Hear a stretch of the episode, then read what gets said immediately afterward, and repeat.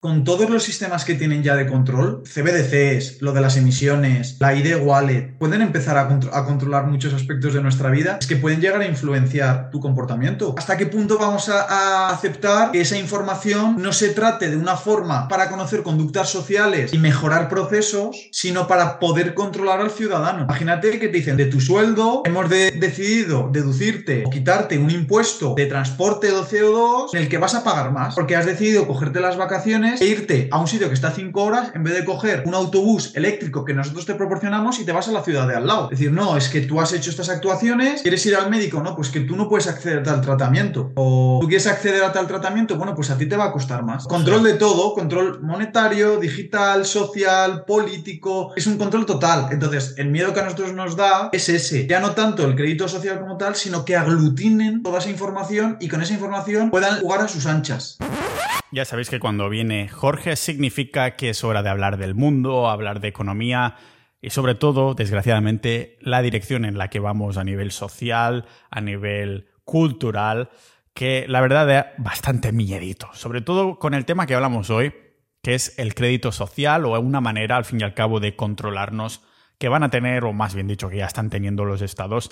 Y yo creo que es parte de la naturaleza humana, que cuanto más poder tienes, más poder estás amasando terminas como corrompido, manipulándolo, aún quieres más poder, es como una, saciedad que, que, no termina en ningún momento. Así que hoy con Jorge vamos a discutir este crédito social que ha empezado a adoptar distintas maneras, distintas formas y como siempre en Occidente lo hace de una forma muy sutil. Sabemos que en China después vemos estas noticias de, oh, China está controlando así a sus ciudadanos, pero resulta que después nos encontramos que nosotros ya lo han estado haciendo, lo han estado puesto por debajo de la alfombra, alfombra y no te has dado cuenta y dices, hostia, ahora me están poniendo cositas en calzador y como ya había aceptado estos otros métodos de control, ahora resulta que estoy aceptando esto sin darme cuenta. Además, en España, en Europa, sobre todo en la parte sureña, no teníamos ningún sentido de la revolución y aceptamos todas estas cosas sin hacer nada. A lo mejor salimos un día o dos a la calle o a lo mejor nos quejamos un día por internet. A ver, yo soy uno de estos, no he ido nunca en mi vida a una manifestación, algo que sí he hecho ha sido cambiarme de residencia, cambiarme de país, es lo que se dice votar con los pies, es una forma de proactividad, en vez de salir ahí y, sé que no va a pasar nada, supongo que por esto la, mucha gente tampoco se manifiesta, pues lo que hago es tomar cartas en el asunto y decir, ¿en qué países está funcionando la cosa? Aquí, pues ya me voy ahí y me ahorro todos estos dolores de cabeza. Supongo que es el hecho de no, no estar muy anclado en ningún sitio y es totalmente lícito que una persona así lo esté, porque esté muy anclada a sus raíces, a su familia, a sus amigos, a esa zona en concreto. Lo puedo entender perfectamente. Pero hoy vamos a ver cómo este crédito social, esta manera de control se está extendiendo cada vez de forma preocupante por Europa, por Occidente y en un montón de países. No sé si es el hecho de que hemos llegado a acceder a una sociedad que sea tan cómoda que al final se nos ha ido esto de las manos. Lo que no se nos ha ido de las manos es esta conversación con Jorge, joder, que bien lo estoy hilando, y como siempre lo vemos aquí en este podcast multipotencial de Pau Ninja.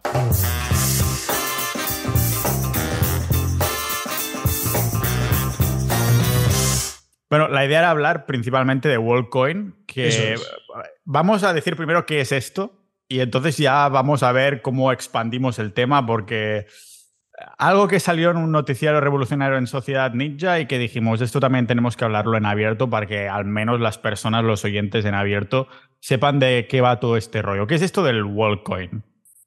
Ah, nosotros lo comentamos en el noticiario porque era una noticia que estaba un poco relacionada con criptomonedas y también a nivel social. Y ahí hablando dijimos, pues si lo expandimos un poco, que parece que es una mina de, información esto. Bueno, pues WorldCoin es una criptomoneda que sacó uno de los fundadores de ChatGPT, eh, Sam Altman, y tiene como una idea generalista de crear un sistema de pagos, pero que sea global. Es decir, que cualquier persona pueda tener acceso a ese sistema de pagos. La cosa es que el funcionamiento de cómo tener a las personas cotejadas nos llama un poco la atención, porque era vía el iris, ¿no? Era un escáner de iris para poder tener como una base de datos de las personas y poder confirmar que eres tú. Claro, esto nos hizo recordar un poco pues a 1984, a los sistemas de crédito social que requieren de tener una base de datos de todas las personas vía sistemas biométricos y todo esto, y dijimos, oye, pues mira, vamos a, a meternos en esta madriguera a ver qué sacamos. Y bueno, pues de ahí, de ahí venimos y ahora es a lo que vamos.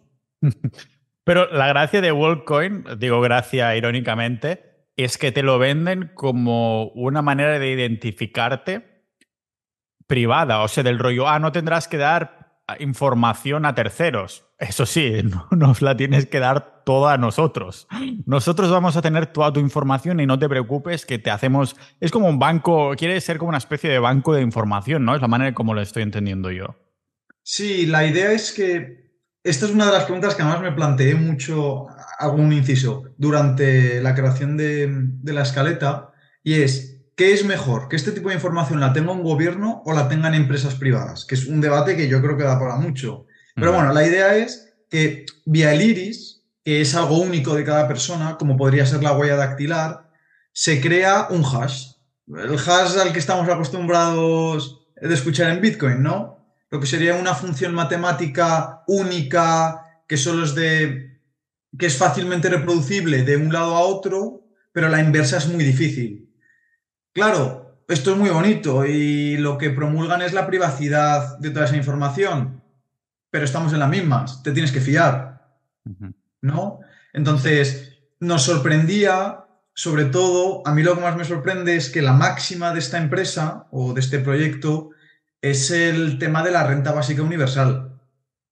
Así, o sea, ellos... lo dicen como que necesitan tu info para preparar una renta básica universal. No, ellos lo venden más de una forma como que el hecho de tener el iris o la información cotejada es una forma de confirmar que tú eres un ser humano. ¿Vale? Claro, ahí nos saltan muchas dudas. ¿Por qué esa forma y no otra? Justamente el iris y con todos los sistemas biométricos que se están desarrollando, dentro de unos años, el hecho de poder em, tener una base de datos de iris de personas eh, va a valer mucho. Por lo que decimos, ¿no? Ya, había, ya veíamos como en China, que por cierto es otro de los temas que vamos a tratar, eh, en una manifestación eran capaces de, detectar a las personas biométricamente vía el iris y daban un comunicado a la policía. o sea, Claro, la mano es algo más eh, físico. Es decir, para que a ti te cotejen la, huella dactilar, tiene que haber una voluntad propia de tú hacerlo, ¿no? Pero el iris, con una cámara que tú ni sabes dónde está o, si está o no, es viable.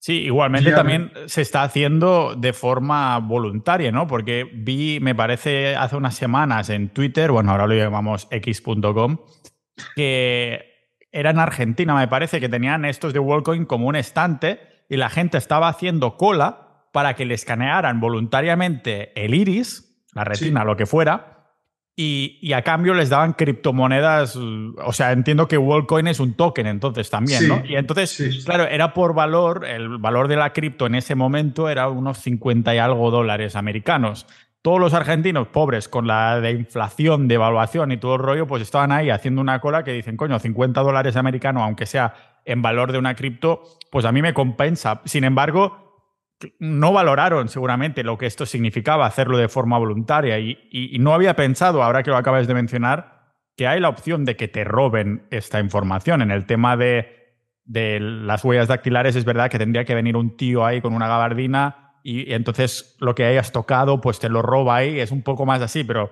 con las cámaras que hay en todo el mundo, veíamos en esa conversación que tuve sobre China en el podcast que comentaba Adrián que, hostia, Londres es la, la ciudad con más cámaras del mundo, que ha superado cualquier ciudad de, de China y seguramente el resto de ciudades de Occidente tampoco van muy, muy lejos de esto. Entonces, más considerando la mega ultrapotencia o incluso que te ponen cámaras que son un poco sneaky, unas cámaras que son un poquito, ah, que no te das cuenta y te pueden sacar este tipo de, información, da un montón de miedo, ¿no? Y, sabemos que las leyes de esto siempre van más tarde.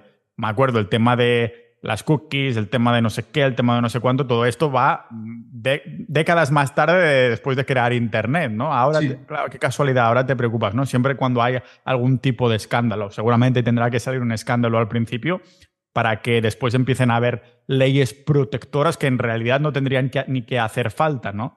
Porque ya ves, la gente se va a hacer cola a dar su información de forma totalmente, totalmente voluntaria sin saber lo que esto implica, o a lo mejor incluso algunos lo saben y dicen a mí me da igual porque no tengo nada que ocultar, que esto es seguramente la peor frase que se pueda utilizar para una persona que, que bueno, que sabe un poquito más la dirección en la que va en la que va el mundo. Y todo esto un poco relacionado con el, tema del crédito social, ¿no? Que si China, que si todo. ¿Cómo se relaciona esto?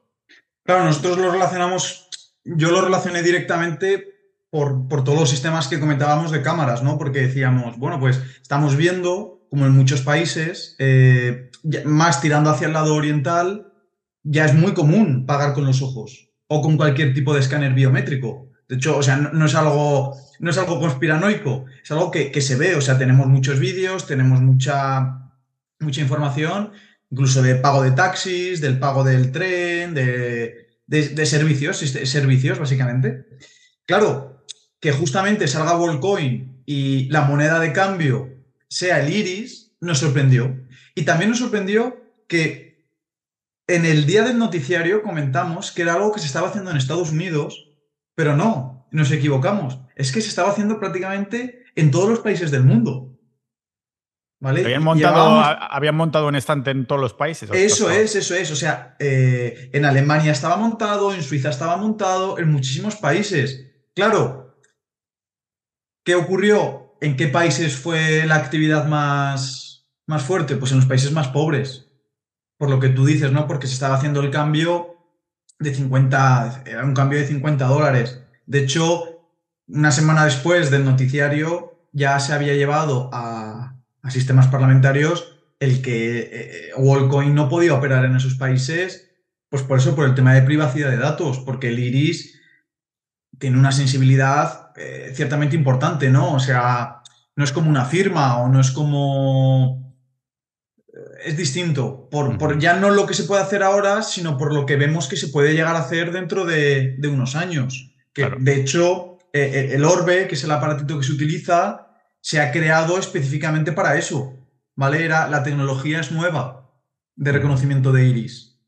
Sí, al principio comentabas que no sabes hasta qué punto prefieres que lo, lo tenga un estado, un estado o una empresa privada yo creo que al final todo termina siendo un poco lo mismo. A lo mejor puedes argumentar que es mejor que lo tenga antes la empresa privada, pero si esta empresa privada termina amasando mucho poder, termina. O aliada, o aliada, o comprada, o manipulada por el Estado. No hay otra que puedas hacer. Luego lo pensé y dije, claro, para que una empresa privada sea tan tan grande como para tener una base de datos de información biométrica de personas, eh, ya va a ser una empresa lo suficientemente grande como para que un Estado la quiera intervenir. ¿no? Es decir, nosotros muchas veces en el podcast ya lo hemos comentado que creemos que empresas tan, tan, tan grandes crean simbiosis con los estados. Es decir, yo no veo mucha diferencia, aunque parezca que haya muchas peleas entre ellos, para mí no hay mucha diferencia entre un Bill Gates o un Mark Zuckerberg y un senador estadounidense. O sea, a ver, salvando las distancias, obviamente, pero crean simbiosis entre ellos y, comparten información. Claro, la idea era redirigir esto al tema del crédito social, ¿vale? Que es algo de lo que venimos hablando mucho. Sobre todo siempre ponemos como ejemplo a China, ¿no? Por hacer una recapitalización de lo que es un sistema de crédito social. Para nosotros, un sistema de crédito social sería una calificación crediticia a nivel nacional que da un gobierno o un Estado a sus, a las personas que residen, ¿no? A las personas que forman parte de, ese Estado. Claro, esto es algo que nosotros lo podemos ver como un sistema de notas, ¿no? Un sistema de notas que otorga un Estado a los ciudadanos en función de su comportamiento social. Como que te, califican, como cuando en el parvulario te ponían la estrellita esa o algo así, pues es tu manera de recibir las pegatinas pero en vez de la nota directamente lo vas a tener de forma digital, ya sea con el iris o en el móvil o algo así. Eso es, eso es. Claro, tú cuando indagas un poco en esto, en el tema del sistema de crédito social, no ves, no, hay mucha bibliografía, no, no encuentras mucha información. Y es que no es algo tan, tan, tan, tan viejo como creemos. De hecho, es algo que yo pensaba que a medida que iba, que iba a buscar, me iba a encontrar como muchas, muchos prototipos, muchas pruebas, y realmente es algo que en China sí que es cierto que ya desde el 2009 se ha ido probando, pero lo que es la parte más occidental, más Europa, es algo muy propio a partir del COVID, ¿eh? O sea, es algo que nos podríamos poner también conspiranoicos, ¿no? Si realmente es algo que ya era pre-COVID y el COVID ayuda a impulsarlo, o es algo que sale después del COVID de forma arbitraria. Ah, hombre, esto ya es bastante más difícil, ¿no? no lo sabemos. Bueno, pero sí que es cierto que nosotros ya estamos acostumbrados al credit score. Por ejemplo, en Estados Unidos o, incluso en España, las personas que pueden acceder a un crédito tienen una nota de crédito. Un crédito bancario, te refieres. Eso es, es como una forma que tienen las aseguradoras, los bancos, de calificar el riesgo crediticio que tiene una persona. No es lo mismo un funcionario de 50 años con dos pisos ya pagados que un joven de 22 años recién salido de la carrera. ¿No? Lo que sí que nos está dando la sensación es que este tipo de créditos en un futuro se van a ampliar a ámbitos, a más ámbitos, no solo a un ámbito financiero, sino a ámbitos más sociales. Y ese es el miedo que nos da a nosotros. Y eso es lo que venimos a comentar hoy. Sí, o sea que, claro, si hay un sistema que está recopilando tu dinero, al fin y al cabo, y el dinero es, bueno, un país con buena economía es un país que potencialmente puede ir bien, un país con mala economía es un país que seguramente va bastante mal. Es decir, si utilizamos el dinero o la economía de un país como la base de todo y por lo tanto creamos este crédito social en base bueno, primero es un crédito económico, ¿no? En base como tus finanzas. Vale, aquí estás tú digitalmente, estas son tus finanzas. Pues pues dices, ¿sabes qué? También lo podemos utilizar para el tema de tu comportamiento. También podemos utilizarlo por el tema de, bueno, al fin y al cabo, comportamiento. Yo como Estado, ¿cómo quiero que Jorge se comporte? Hostia, pues aquí tienes un, puntito, o como un kiwi, ¿no? Como tenemos en la comunidad, cuando alguien aporta alguna cosa buena, pues le damos un kiwi un kiwi que después es intercambiable, ah, pues vendría a ser más o menos lo mismo, ¿no? Vamos, este crédito social siempre se intenta poner en calzador al principio de que, bueno, es un bien para todos y perfectamente, eh, pero después es como una herramienta de control absolutamente poderosa, o sea, es de lo más espeluznante y, que confirma las teorías conspiranoicas de, George Orwell en, en, la novela, bueno, el libro de ficción que ya no es tanto ficción, ¿no? Eso es. De hecho, eh, China ya hemos comentado que en 2009 hubo regiones en las que el prototipo este empezó a funcionar. Por cierto, yo me he dado cuenta respecto a China, después de tantos noticiarios y tal, China es una incógnita, porque te encuentras de todo. Es decir, te encuentras información de que es una cárcel o de información de personas que residen allí y que no nos la pintan tan mal como nosotros creemos. Entonces, con China cuando hablemos hay que hacer un paréntesis y sobre todo decir que la información contrastada o contrastarla es muy complicada. ¿Vale? Porque es, una realidad. Yo creo que muchas veces le intentamos hacer un tratamiento a China como si fuera un país de Europa, pero es que no se puede. China funciona, opera de forma distinta. Entonces, respecto a este sistema de China no sabemos casi nada. ¿Vale? Este sistema de equilibrio social. Si nos vamos al lado de Europa, pues Bolonia, la ciudad eh, italiana, fue como la, primera que sí que propuso un sistema que se llamaba Smart Citizen Wallet, que es justamente eso, sería como una cartera digital del ciudadano. Y ahí ya sí que sí se recogían eh, puntuación por cierto tipo de comportamientos. Por ejemplo, si reciclabas, eh, si por ejemplo ibas a cosas de cultura, ¿vale? Cosas de ese estilo. Entonces, ahí ya había una puntuación tal cual. Y esto es algo que sí que lo podemos contrastar, porque es algo que está dentro del Ayuntamiento de Bolonia, está dentro de, del gobierno italiano. Entonces, ya, vemos como que China no lo sabemos, pero en Europa ya lo estamos viendo. Y nosotros venimos hablando ya desde hace mucho tiempo del ID Wallet de aquí de Europa. Entonces, es algo con lo que nos vamos a encontrar. ¿Cuándo? No lo sabemos, pero ya estamos viendo como un vecino tan cercano como, como Italia ya lo está probando. Y lo lleva probando ya desde algunos años o qué? O sea, ¿es algo que está como muy intrínseco en la propia sociedad o es algo como que lo tienen ahí quien quiere usarlo lo hace? No, y debe ser muy prototipo y también por ahora es voluntario. O sea, debe ser algo más... Yo supongo que lo, que lo que querrán probar los estados es ver qué acogida tiene este tipo de sistemas. Porque claro, por parte de ciertos ciudadanos vamos a ser muy reticentes, pero hay otros tipos de ciudadanos que igual sí que están a favor.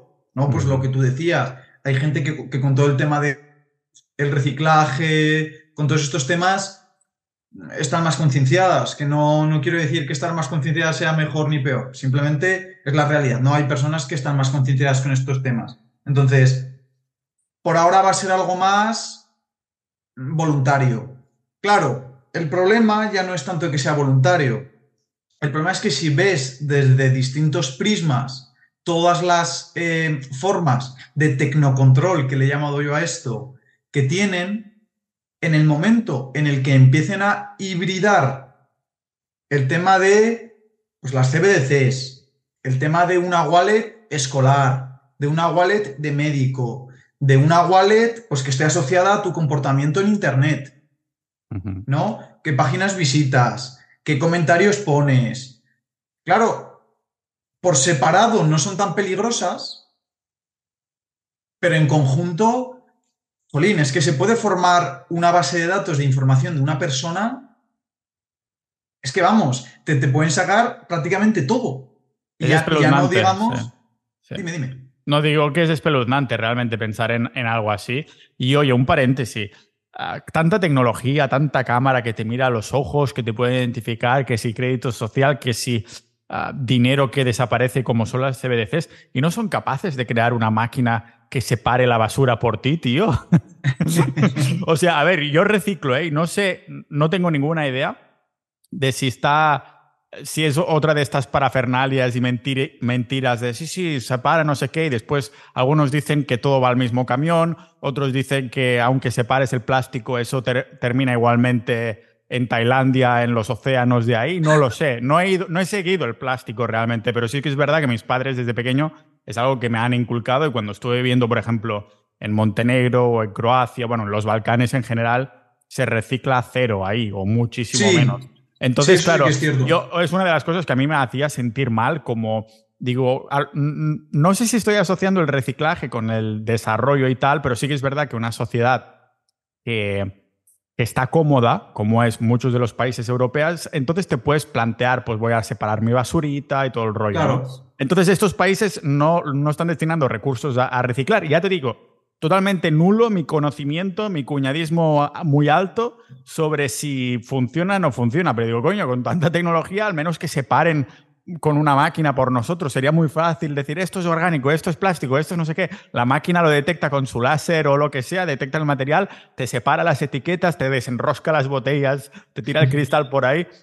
Coño, pues destinate un poquito de tecnología. ¿Y qué estábamos diciendo, Jorge? Ya se me ha ido pensando en el reciclaje. Eso, hablábamos del tecnocontrol. De, de, a mí el asunto no me preocupa tanto como por separado. Es decir, Jolín, eh, yo mismo en el trabajo tengo una aplicación que está conectada con las máquinas para tomarte el café. ¿Vale? Entonces, claro, esa aplicación guarda información de cuándo has tomado café, qué café te has tomado. Tú dices, claro, en principio esa información, pues hombre, a mí, a mí nadie me va a extorsionar porque me haya tomado un café con leche, ¿no? En vez de un cortado. Espérate, claro, déjale un unos cuantos años. Claro, ese es el tema. El tema es que cuando toda esa información está muy descentralizada entre distintas empresas, ¿vale? O, gobiernos que lo tienen por apartados separados, no es tan peligrosa, por así decirlo, ¿no? Pero claro, en el momento en el que tú empiezas a aglutinar mucha información, jolín, lo, lo veíamos hace poco con lo de la huella de carbono. Muchos bancos en España ya están con lo de la huella de carbono. El Santander te saca una huella de carbono por las compras que has hecho, por las compras que son, todo este tipo de cosas, ¿no? ¿Cuál es la opción que te dan para bajar esa huella de carbono? A ver si la adivinas. Ninja de la vida dicen que tanto tu sueldo como tu conocimiento son la media de las personas con las que interactúas más. Lo sé porque mi media va subiendo año tras año desde que creamos Sociedad Ninja, la comunidad privada del podcast. Somos más de mil multipotenciales. Personas con multitud de pasiones e intereses, pero con un denominador común que una de las mayores inquietudes de más del 90% de estos cientos de miembros es el dinero. El dinero en todas sus formas, inversión, negocios o el ahorro de impuestos llevando nuestras empresas a los países donde nos tratan mejor. Si estás aprendiendo algo de este episodio, tanto como yo haciéndolo, imagínate lo que aprenderás dentro de nuestra comunidad. Sociedad Ninja. Conocerás maximalistas Bitcoin, pero también especuladores de otras criptomonedas. Conocerás emprendedores en serie, pero también asalariados linces que multiplican su dinero con la bolsa, inmuebles, coleccionismo o side projects.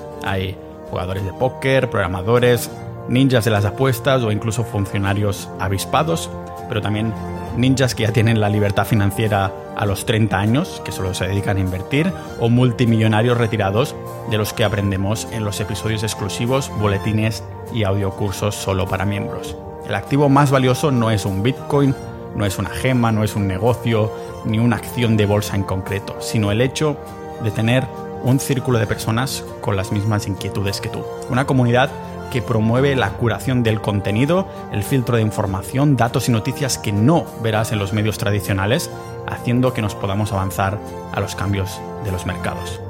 Por esto me atrevo a hacerte la promesa de que siendo parte de Sociedad Ninja, el coste de la membresía, que equivale a una cena al mes, quedará más que pagado con creces con lo que aprenderás gracias a nuestros recursos. Por ejemplo, uno de estos recursos equivale a una extensión opcional de tu membresía que te permite para decirlo sin revelar mucho, seguir más de cerca lo que están haciendo los institucionales con ciertos activos. Como digo, para que puedas avanzarte a los acontecimientos que dictan los grandes. Realmente hemos creado algo increíble y no queremos que muera de éxito, por esto cerramos acceso a nuevas incorporaciones cuando lleguemos a los 1200 miembros. Así que sigue disfrutando de este episodio, pero no dejes pasar la oportunidad de unirte ya a Sociedad Ninja y conviértete en un ninja de la vida.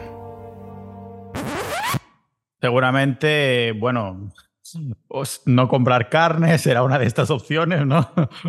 Pagar. Pagar, vale. O sea, si pagas, se te baja la huella de carbono. Eso es. Te, hacen un contador de kilogramos de. Te lo convierten a kilogramos de CO2. ¿Vale?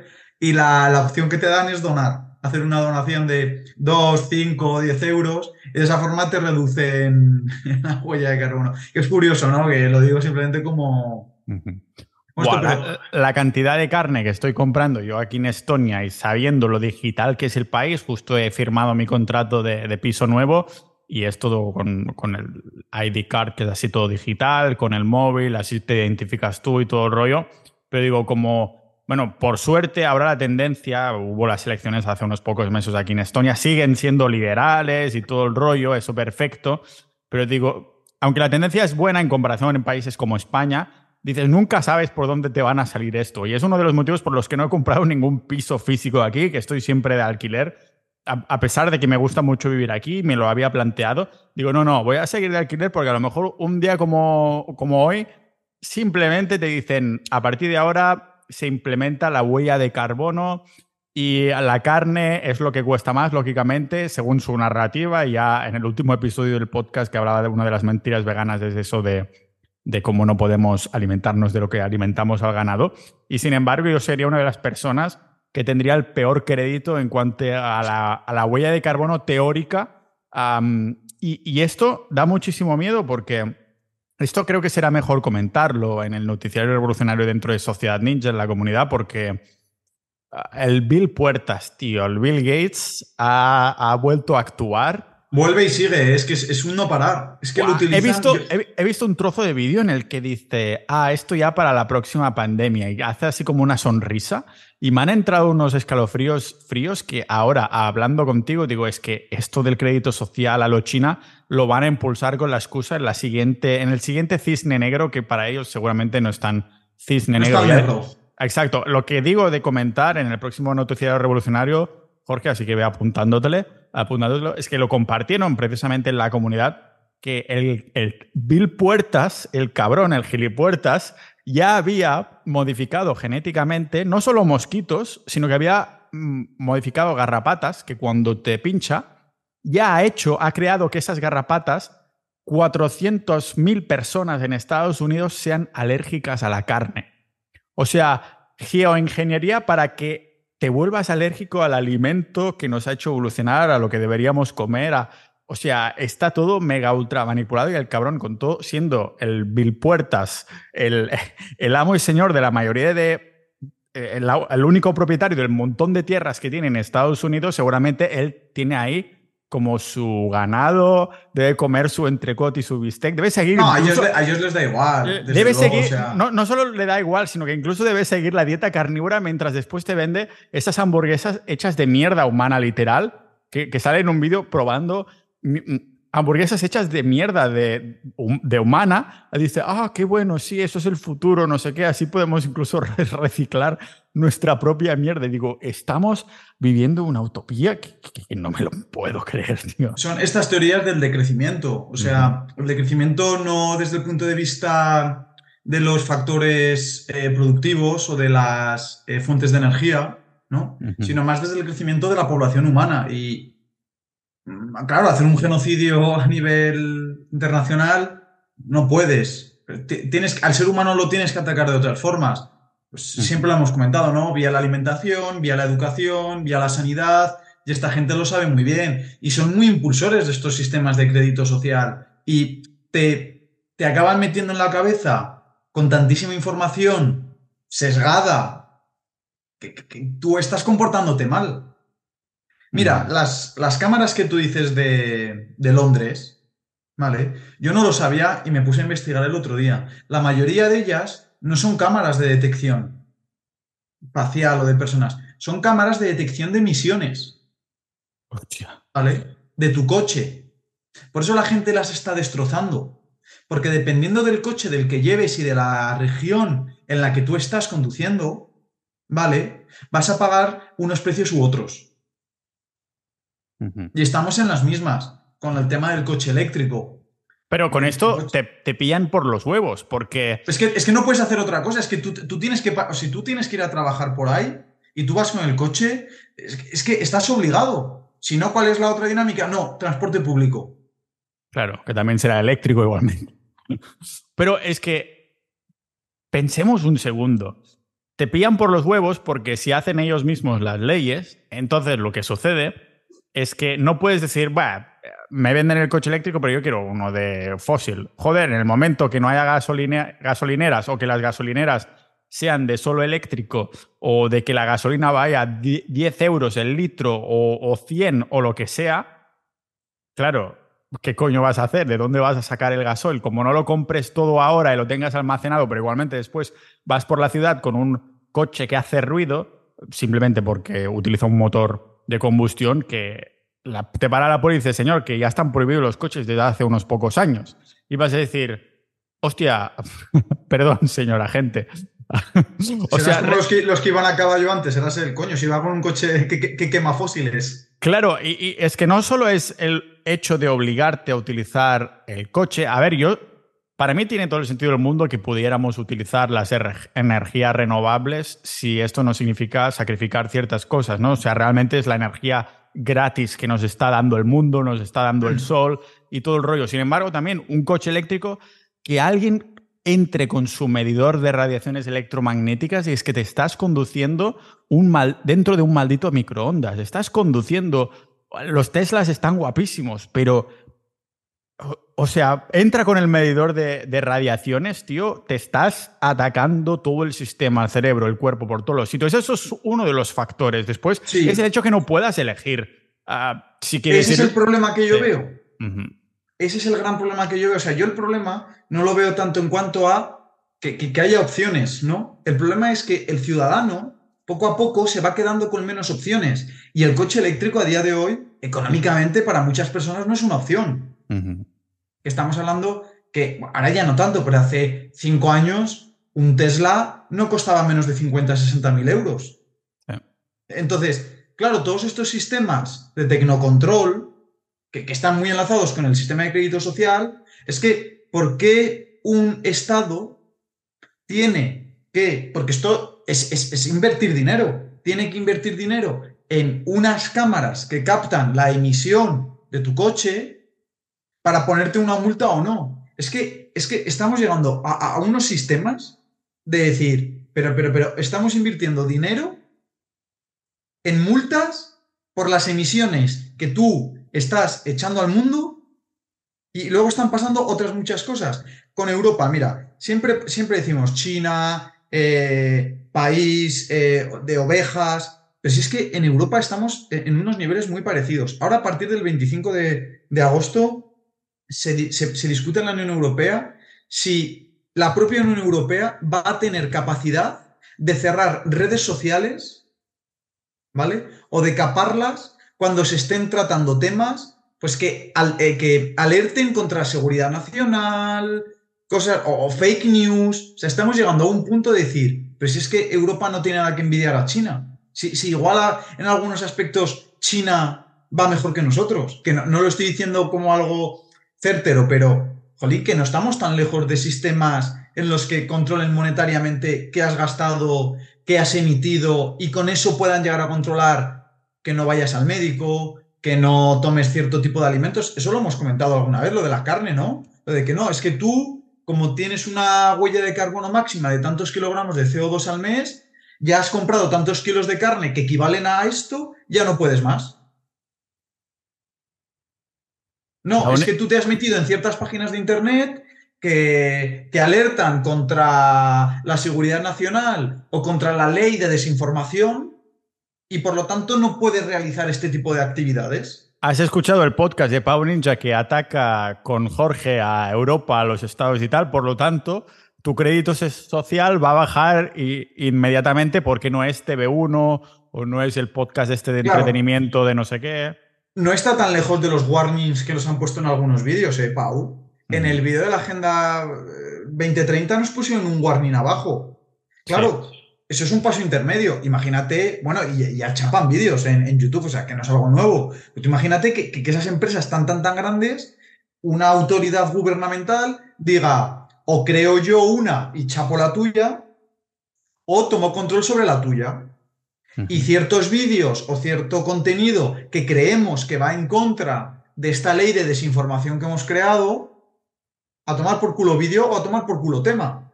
Sí, ya nos arriesgamos un poquito hablando de la Agenda 2030, solo por el hecho de mencionarla.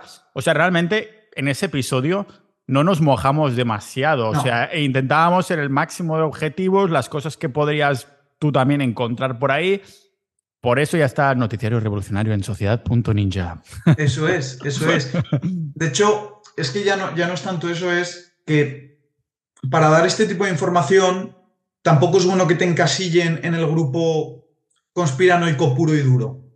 ¿no? Es decir, para mí siempre hay ciertos grados del trato de, del trato de la información. Yo el tema del crédito social, jolín, eh, en ciertos aspectos la tecnología trae unos avances que son muy positivos, ¿no? Por ejemplo, que tú puedas firmar el contrato de forma digital, jolín, para ti es muy positivo. Sí. Eso es. Es decir, el tema de, siempre lo hemos dicho, un pago con un Bizum en ciertos aspectos es muy positivo es muy rápido, es muy eficiente. Sí que es cierto que, aunque no lo creamos, delegamos mucho en la tecnología. Y eso puede ser un problema, mm. porque como nos acostumbremos puramente a lo digital y lo digital algún día falle, que puede fallar, estamos delegando demasiado. Pero claro, en el momento en el que la tecnología ya no se utiliza como un medio de avance, sino como un medio de control, es una putada. Las super cookies de las, de las eh, telefónicas, lo hablamos en otro, en otro episodio. No sé si te acuerdas de que había ciertas empresas como. Eh, es que, ¿cómo se llama? La, alemana esta, la que es tan famosa de Telefónica, Tel no sé qué, bueno, da igual. Eh, estaban trabajando en un tipo de super cookie que era la que implementaba una inteligencia artificial de control de imágenes.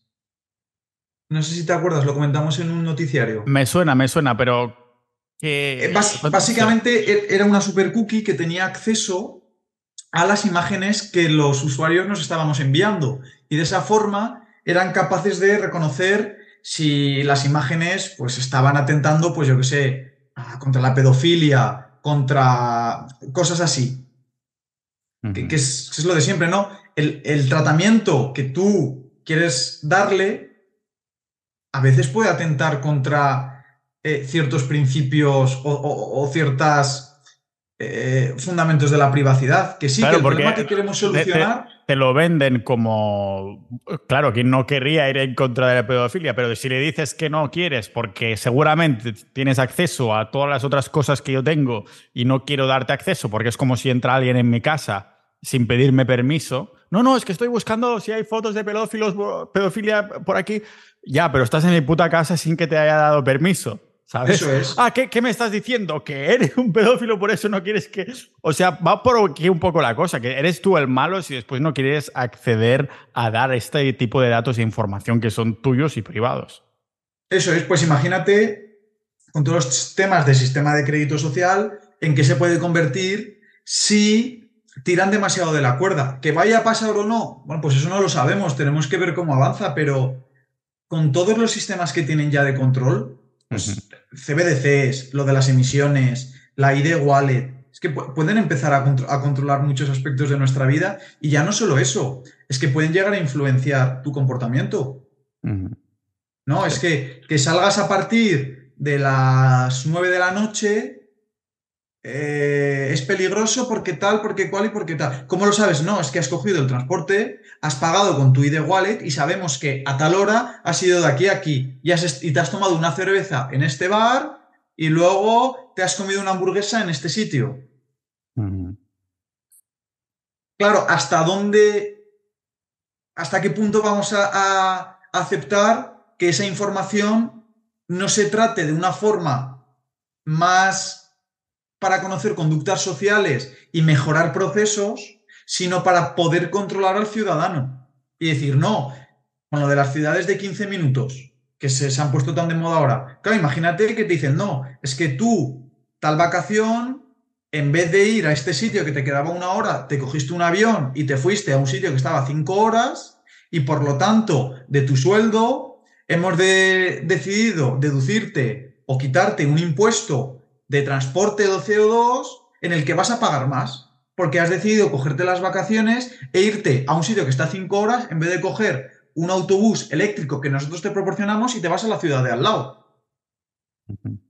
Bueno, eso tampoco mm, era muy diferente de cuando empezaron a implementar el coche eléctrico, que entonces eh, las recargas eran gratis, que el, el, aparcamiento, no sé qué, había unas cositas por ahí que dices, coño, me sale a cuenta tener un, un coche eléctrico que creo que era más al principio para hacer la máxima impulsión, ¿no? Entonces, a efectos prácticos ya estás pagando más por tener un coche que funcione con gasolina, porque dices, ostras, no tengo estos beneficios, es una forma de decir, estoy pagando más también, ¿no? Sí, bueno, ya en muchas ciudades tienes problemas para entrar y para aparcar. En Madrid y sitios así ya tienes problemas con los, con los coches de combustión. Te meten la etiqueta, los ponen por etiqueta y dependiendo de la etiqueta etiqueta que tienes, tienes unas eh, posibilidades de entrar a unos sitios o no. Claro, ese es un problema. Pero es que llévalo ya más a, términos como más de mafia. Es decir, no, es que tú has hecho estas actuaciones, quieres ir al médico, no, pues que tú no puedes acceder a tal tratamiento. O tú quieres acceder a tal tratamiento, bueno, pues a ti te va a costar más. Sí, tío. La verdad, control de todo, control monetario, digital, social, político. Es, que es un control total. Entonces, el miedo que a nosotros nos da es ese. Ya no tanto el crédito social como tal, sino que aglutinen toda esa información y con esa información puedan jugar a sus anchas. Vamos a hacer un caso hipotético, Jorge. ¿Cómo evitamos entrar en el tarro. Igualmente que si necesitas transportarte, estábamos diciendo, coño, ¿qué opciones tenemos? Ah, tenemos, o sea, o es coche eléctrico o es de combustión, ¿sabes? O sea, bueno, sí, a lo mejor bici o patinete, bueno, ahora los van a limitar también, ¿no? Pero si dices, no quiero entrar en el es que claro, yo lo que pienso es me voy al extremo, que es simplemente pillarte el terreno y hacerte tú lo más soberano que puedas. Es decir, mm. no quiero ser dependiente ni de, ni de la moneda, no quiero apenas ni hacer trueque casi, ni, de, ni de las energías. Quiero tener ahí mis sistemas energéticos, mi pozo de agua, quiero tener ahí un montón de terreno, mi pasto y todo el rollo. Después entramos en el problema que estábamos diciendo últimamente en el podcast y es que en España no tienes propiedad, sino que tienes titularidad. No es lo mismo, no es como en Estados Unidos que los Amish tienen su propiedad, la propiedad real de, lo que es la tierra y supongo que por esto Bill Puertas, el Gili Puertas, está comprando tantísimos terrenos, es la persona que tiene más terrenos de, de todo Estados Unidos, porque no es tonto, lógicamente. Entonces, ¿qué podemos hacer? Ya no hablo solo o sea, existiría la opción de irse a lo mejor fuera de España, fuera de Europa, pero no sé si esta va a ser la tendencia total o como veía, veníamos diciendo en, creo que era en el último o el penúltimo noticiario y a lo mejor el que hicimos público, que claro, Suecia, no sé si era, tuvo que ralentizar un poquito la Agenda 2030 de, eh, hostia, que esto se nos está yendo un poquito de las manos. No sé si crees que el mundo terminará cogiendo esta tendencia de se nos está yendo de la mano porque no tengo la confianza, no tengo la confianza de que la gente vaya a hacer nada. O sea, salir, lo que digo yo, salir un día a la calle, nos hemos manifestado, el día siguiente todo el mundo con lo de siempre, ¿no? No hay esa, ese sentido de la revolución como pueden tener los franceses, no hay ese sentido de, de la revolución que pueden tener algunas, algunas culturas. Y no sé si es la mentalidad sureña, el sol que nos achicharra las neuronas o qué, pero ¿tú ves que hay algún tipo de, de opción para no sucumbir a, ser parte del crédito social o así? Sí, por ejemplo, con lo de la huella esta de carbono que sacó el Santander, ¿vale? Que a muchos se la implantaron en la, en la APP sin previo aviso. Sé que hubo un movimiento muy fuerte de enviar un mensaje al Santander y decir que eso no lo querían Claro, el Santander se tuvo que retractar y la gente que lo pidió se lo tuvo que quitar. Eh, en Londres, pues se están cargando cámaras, entiendo que el gobierno está entendiendo que, no es algo que, que apetezca. En España, yo ya me estoy encontrando en muchos sitios con lo de no se acepta pago en tarjeta, datáfono roto. ¿No? Entonces, es lo que siempre comentamos. No hay una solución única al problema, porque el problema tampoco lo tenemos muy delimitado, es lo que te digo. Fíjate qué, sistemas de crédito social teníamos, tenemos a día de hoy. China no sabemos muy bien cómo opera, y el único que hay en Europa es el de Bolonia. Pues entiendo que la única respuesta que nosotros podemos tener es el de rechazo. Es decir, el, yo no voy a entrar a formar parte de esto. Claro, pero tienen que venir en sentido comunitario, ¿no? Es decir, no. ¿Sabes? Porque, claro. por ejemplo, el dinero en efectivo, yo estoy muy convencido de que no va a desaparecer nunca. Yo vi un vídeo de un anciano que iba, no sé si era a algún sitio del Reino Unido, que se ve que los supermercados de Aldi, creo que era Aldi, hubo un supermercado de Aldi de no sé qué sitio de, de Reino Unido que dijo, a partir de tal día ya no aceptamos efectivo. Y el vídeo se hizo viral de este anciano yendo ahí, comprando su papel higiénico, no sé qué había comprado, y dejando el efectivo ahí encima y diciendo, no, no, I'm paying with my legal tender. With my legal tender. O sea, como haciendo un poco hincapié de, no, no, legalmente aquí tenéis. Y veíamos estos países, no sé si era Eslovenia, Eslovaquia, siempre me confundo, que lo ponían en la Constitución y alguno más que habíamos comentado. Sí, sí, Suiza, Austria, muchos lo están, están blindando el derecho a pagar en efectivo. ¿Sabes qué países blindan el derecho a tener tierra? es una pregunta abierta, creo que esto va a quedar como para episodio que voy a investigar yo para hacer en solitario cuando llegue el día, porque es esto que cada vez me está rondando más la cabeza y digo, me conozco, sé que si una cosa lleva meses y meses rondándome la cabeza, en algún momento de mi vida termino pulsando el gatillo en este sentido. Así que en, ese estamos. O sea, ¿tú crees que está bien avanzarse al conocimiento de saber de la dirección en la que va este crédito social, pero también que, o sea, parte de divulgarlo así, de crear episodios, de tener la comunidad, de tener las redes sociales, es hacer, ¿no? Que la gente se una para que, después, para que después podamos decir en masa, esto no lo queremos, pero claro, ¿hasta qué punto tenemos ese poder de decir esto no, esto no lo queremos? Es fácil, pero que, que digan lo que vosotros digáis, majos, y que continúen haciendo lo suyo, también es una opción, ¿no? Pero es que entre ellos es lo que decimos con lo de Suecia, ¿no? Si es que, de hecho, al capítulo le llamé así porque para mí es así. Las ratas acaban abandonando el barco. Entonces, es que ya no es solo que el ciudadano en sí decida no, formar parte de, esos sistemas, es que países soberanos enteros ya empiezan a, no querer formar parte. Entonces, si de repente un país como Suecia, que históricamente ha sido un país eh, muy progresista, llamémoslo así, ¿no? Con cierto tipo de políticas, se baja del barco, es porque en las entrañas de esos sistemas las cosas tampoco están bien. Este año, con lo del WEF, lo del Foro Económico Mundial, vimos cómo había dado un bajón muy grande en cuanto a gente que iba, empresarios importantes que iban. De hecho, creo que era el primer año que ningún empresario chino, indio o ruso había ido. Entonces, son eh, narrativas que, como las bases son muy difusas y hacen que muchos países cedan mucha soberanía, con el tiempo van perdiendo fuerza, pero porque es que no hay por dónde cogerlas. ¿no? Entonces, creo que también ellos tienen una parte de desgaste interno que tarde o pronto acaba haciendo mella. O sea que eres positivo en cuanto al futuro. Totalmente. ¿Es porque, porque confías mucho en la gente? Porque ¿Por qué crees que eres positivo de cara al futuro? Soy positivo, pues primero porque creo en el ser humano y creo que, que sí que es cierto que hemos vivido una época un poco muy buena y eso nos ha hecho perder un poco el rumbo, ¿no? De cuáles son los problemas de verdad, de en qué tenemos que invertir nuestra energía y nuestro esfuerzo y creo que necesitamos un poco de corrección, ¿no? Pero no una corrección hecha por otros seres humanos, sino que la propia humanidad se dé cuenta de que estaba desviando la atención hacia puntos que no importaban. Y luego también porque creo que muchas de estas medidas, como van en contra de la naturaleza del ser humano, tarde o pronto acaban cayendo por su propio peso.